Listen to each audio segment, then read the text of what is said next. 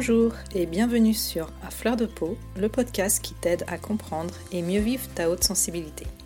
Je suis Pascaline Michon, photographe hypersensible, et à travers ce podcast, je te partage les outils et les clés qui m'ont aidé à mieux me connaître pour enfin accepter ma singularité et la considérer plutôt comme une force que comme une faiblesse.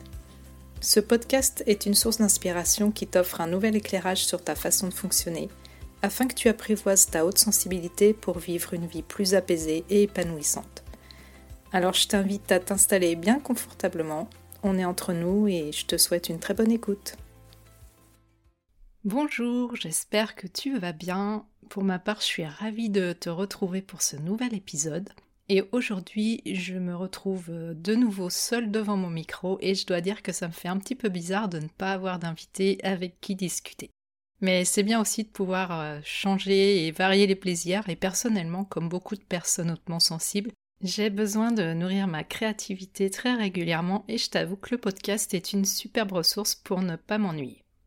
D'ailleurs, vous êtes de plus en plus nombreux à écouter le podcast, également à me suivre sur Instagram, et je reçois très régulièrement des messages dans lesquels vous me partagez vos ressentis à propos des épisodes, ou pour me confier à quel point l'écoute du podcast vous fait du bien. Et très honnêtement, avec mon petit syndrome de l'imposteur qui n'est jamais bien loin, je suis chaque fois étonnée et très touchée de vos retours. Je me sens remplie de gratitude pour la confiance que vous m'accordez. J'en profite pour te raconter une petite anecdote. Figure-toi que j'ai rencontré récemment une fidèle auditrice du podcast grâce au concours qu'on a organisé avec Saverio Tomasella pour faire gagner des exemplaires de son roman Derrière le mur coule une rivière. En réalité, c'est la suite du roman À fleur de peau qu'on avait déjà fait gagner lors d'un concours précédemment. Et au cas où tu ne le saurais pas, en fait, c'est une saga qui est composée de quatre ouvrages, dont le dernier est sorti euh, très récemment. Il s'appelle euh, Car la vie n'est que passage. Et en fait, dans ces quatre euh, romans initiatiques, on retrouve euh, les mêmes personnages, euh, plus ou moins, à qui il arrive toutes sortes d'histoires, et on suit leur évolution, et en fait, ça parle de la haute sensibilité, et ça donne pas mal de pistes, donc si tu ne connais pas, je t'invite vraiment à découvrir cette saga qui est vraiment super. En tout cas, moi, j'ai beaucoup aimé. Donc bref, euh, cette auditrice que j'ai rencontrée, euh, elle a gagné un des exemplaires qui était en jeu et comme elle habite pas très loin de chez moi, je suis allée lui remettre en main propre. C'est la magie des réseaux sociaux. Et ça m'a fait hyper plaisir de la rencontrer, on a pu papoter un petit peu ensemble de nos projets respectifs et c'était vraiment très sympa. Donc Emmanuel, aujourd'hui j'avais envie de te faire une petite dédicace si tu m'écoutes et je pense que c'est le cas. Je te fais un petit coucou et je te souhaite une très belle journée. C'est vraiment ce que j'adore avec le podcast, c'est pouvoir échanger avec vous comme ça de manière spontanée et informelle et ça me fait vraiment très plaisir. Et quand je peux vous rencontrer en vrai, c'est encore plus génial. Donc euh, merci d'être là, merci d'être fidèle au podcast et de m'écouter.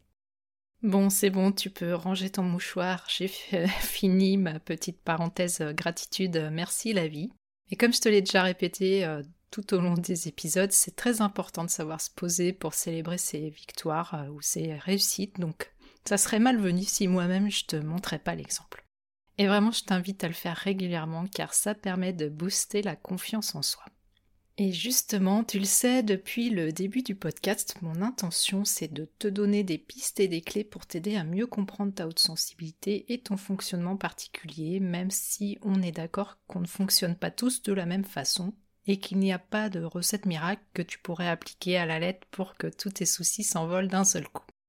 Par exemple, j'ai régulièrement abordé la question de l'estime de soi à travers plusieurs épisodes de la première saison, que je t'invite à écouter ou réécouter si ce n'est pas déjà fait, car ça fait pas de mal de revenir régulièrement sur ces notions. La confiance en soi, l'amour de soi, l'acceptation de soi ne sont pas des compétences innées pour beaucoup de personnes et c'est encore plus vrai quand on est concerné par la haute sensibilité.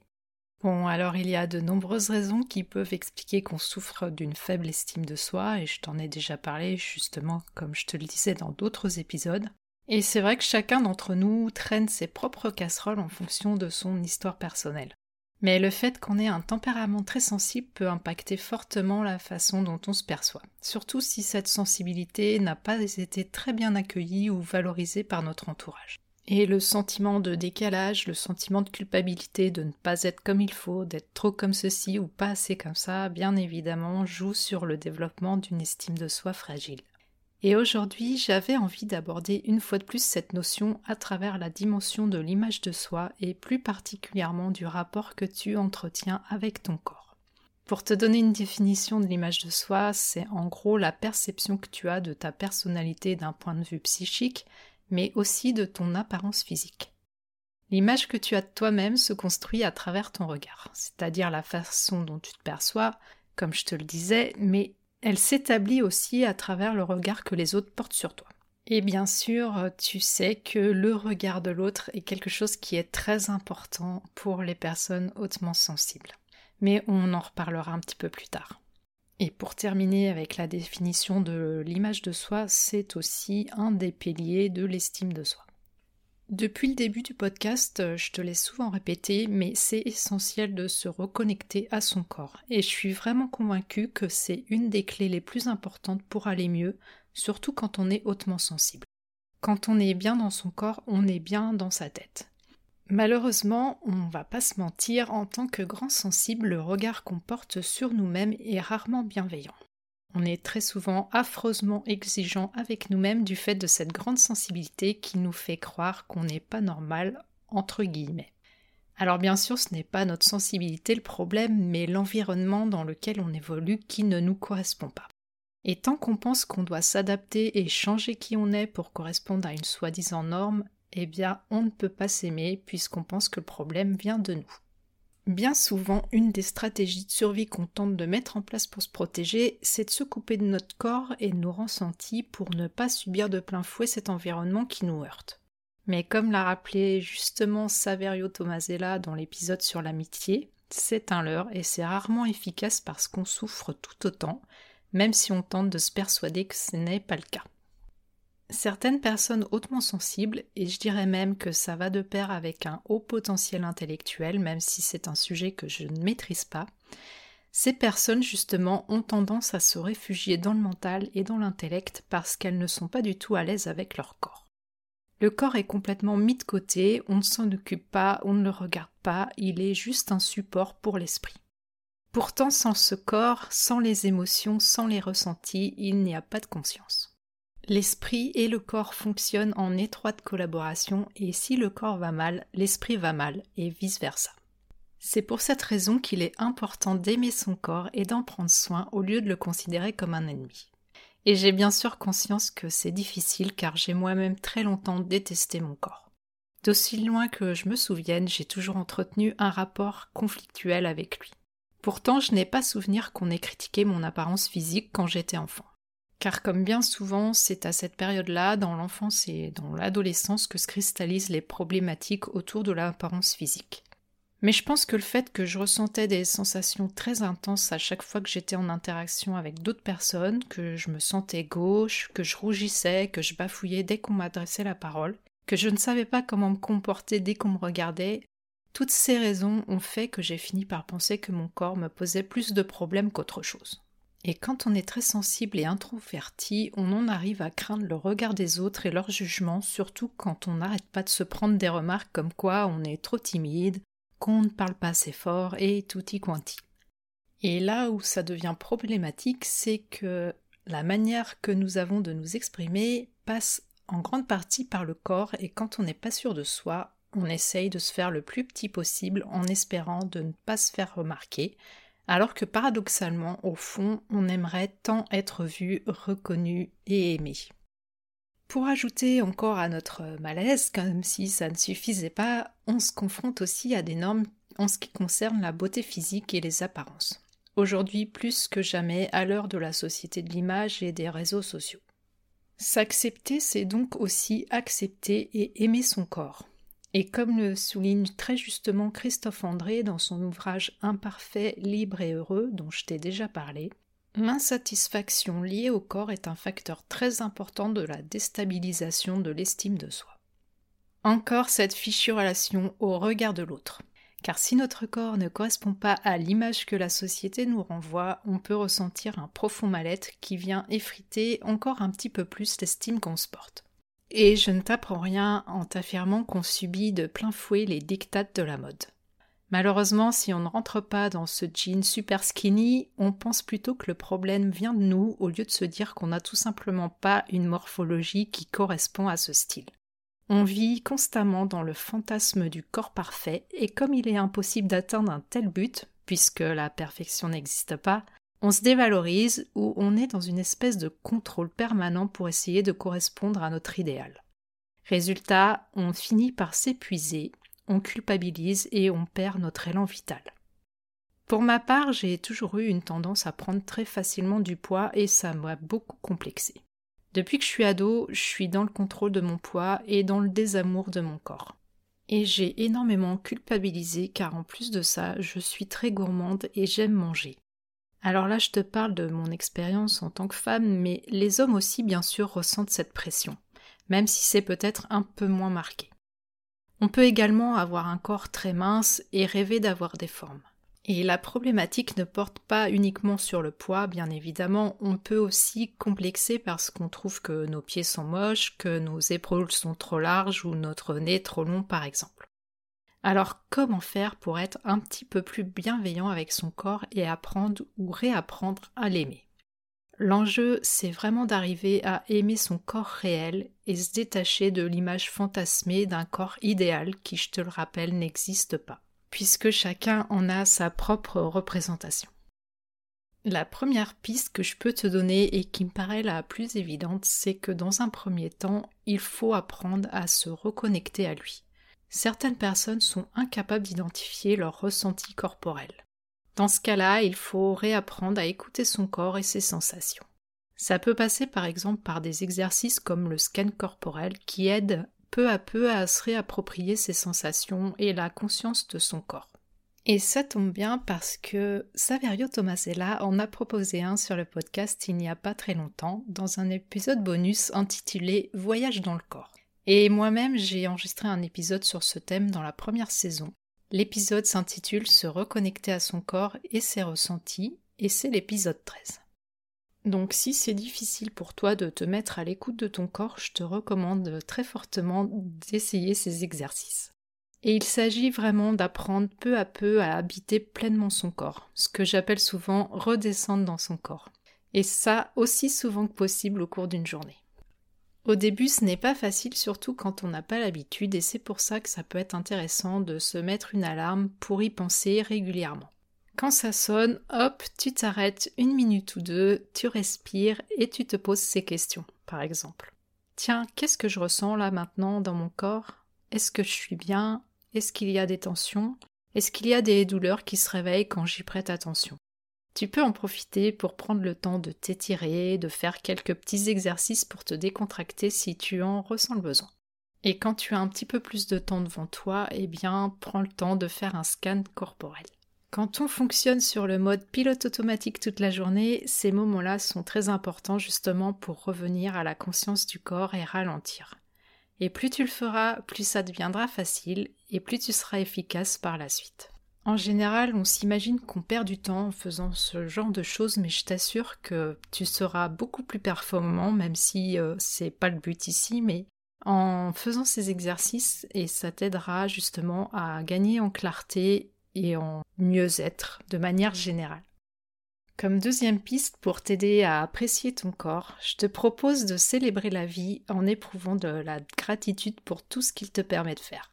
Des petites choses toutes simples dont tu ne te rends même pas compte mais qui te manqueraient énormément si d'un seul coup on te les enlevait, comme par exemple marcher, embrasser, caresser, câliner, rire, voir la beauté du monde qui t'entoure, goûter des saveurs que tu aimes et plein de choses tout aussi merveilleuses les unes que les autres.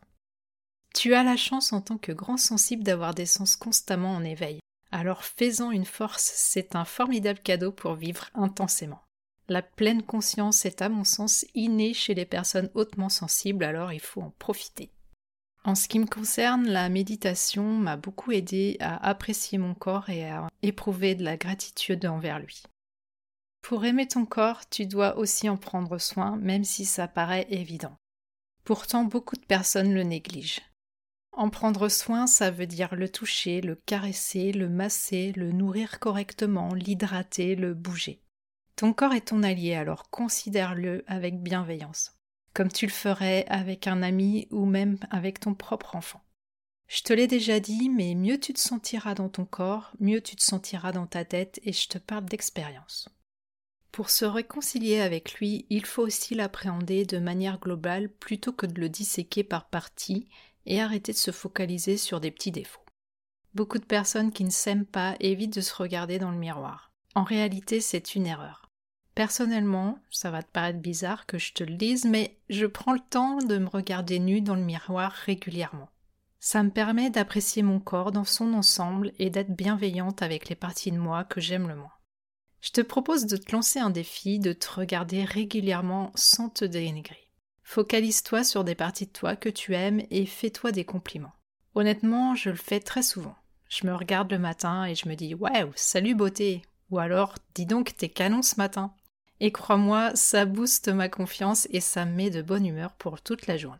Et au lieu de me faire la gueule le matin dans le miroir en me disant Eh ben dis donc, il y a du boulot, en fait non, je me souris, je me regarde, je me dis que tout va bien, que j'ai des beaux yeux, que j'adore mes cheveux bouclés, et je me focalise plutôt sur mes qualités que de me focaliser sur mes défauts, comme par exemple mes hanches un petit peu rebondies qui me complexent énormément. Bon, je vais pas te mentir, ça ne marche pas tous les jours et je me force pas non plus à me faire des compliments quand je ne le sens pas mais essaye, tu verras, c'est quand même assez bluffant. Prends soin de ton apparence pour toi-même avant tout, pas pour faire plaisir aux autres, même si bien évidemment, si tu te sens bien dans ta peau, ça va rejaillir forcément autour de toi. Adopte un style qui te convient parfaitement et te met en valeur, et dans lequel tu te sens à l'aise, et non pas parce que c'est la mode. Lâche le besoin de contrôler ton image et arrête de te comparer aux autres. Plus tu te respecteras et tu respecteras ton unicité, mieux tu te sentiras en accord avec toi-même. La beauté, c'est avant tout un état d'esprit. Et puis, quand on te fait un compliment, accepte-le au lieu de dire Ah non, mais tu sais, c'est trois fois rien, j'ai acheté ça une misère. Ah oui, bah il était temps que j'aille chez le coiffeur parce que je ne ressemblais à rien. Accepte les compliments et sois fier de te voir à travers le regard de l'autre. Quelque chose qui m'a beaucoup aidé à m'accepter pour ma part, c'est la photographie. C'est une activité qui a été d'un grand soutien dans les moments où je n'allais pas bien et qui m'a vraiment permis de redonner du sens à ma vie quand je me sentais complètement perdue. Ça a nourri mon besoin de créativité et ça m'a encouragé à exprimer ma sensibilité. Ça, c'est plutôt en ce qui concerne la pratique. Mais j'ai pu aussi me réconcilier avec mon image notamment à travers un projet d'autoportrait que j'ai suivi pendant plus d'un an. Me photographier moi-même, me mettre en scène, apprendre à être plus tendre avec mon image m'a vraiment appris peu à peu à reprendre confiance en moi, à aimer mon corps et à m'aimer tout simplement. Pourtant, je peux dire que je revenais de loin et ça n'a pas été simple. Ça a été une lutte de tous les instants avec mon côté perfectionniste car comme je postais les images sur euh, mon compte Instagram de photographe, je trouvais toujours qu'il y avait quelque chose à redire et que je ne pouvais pas poster ça, ça n'était pas assez beau, pas assez, euh, pas assez parfait à mon goût, bref. Ça a été vraiment compliqué, mais pourtant ça m'a permis de, de grandir et de me réconcilier vraiment avec moi-même. Surtout que tu t'en doutes, en postant sur les réseaux sociaux, je m'exposais bien sûr aux critiques, aux jugements, au regard de l'autre, et que du coup, euh, bien sûr, c'était compliqué à gérer pour moi qui suis plutôt discrète, mais pourtant je sentais que j'avais besoin de ça pour euh, reprendre confiance en moi et me confronter à mes peurs du coup et à mes blessures. Alors je te dis pas que ça m'a guéri complètement et que c'est facile tous les jours, mais je suis beaucoup moins exigeante envers moi, j'ai arrêté autant que possible de me juger négativement, j'accepte mieux mes faiblesses et je suis moins dans le contrôle. Et me reconnecter à mon corps et réapprendre à l'aimer, apprendre à apprécier euh, ma grande sensibilité, eh bien, ça a eu un, effet aussi euh, secondaire, je dirais, c'est que ça m'a appris le lâcher prise et ça m'a permis de me reconnecter à ma sensualité et à mon désir. Parce qu'on va pas se mentir, euh, quand on s'aime pas, eh bien, on peut avoir aussi quelques problématiques à ce niveau-là. J'en ai d'ailleurs euh, parlé dans un post sur Instagram et comme je compte euh, un petit peu euh, développer cet aspect-là, je ne vais pas m'étendre sur la question aujourd'hui, mais en tout cas j'avais envie de t'en parler. Et c'est ce projet d'autoportrait qui m'a donné envie de créer des séances de portrait thérapie spécialement dédiées aux femmes pour les aider à reprendre confiance en elles, en leur image et à aimer de nouveau leur corps. Je crois vraiment au pouvoir de la photographie pour mieux s'accepter parce que je l'ai moi-même expérimenté.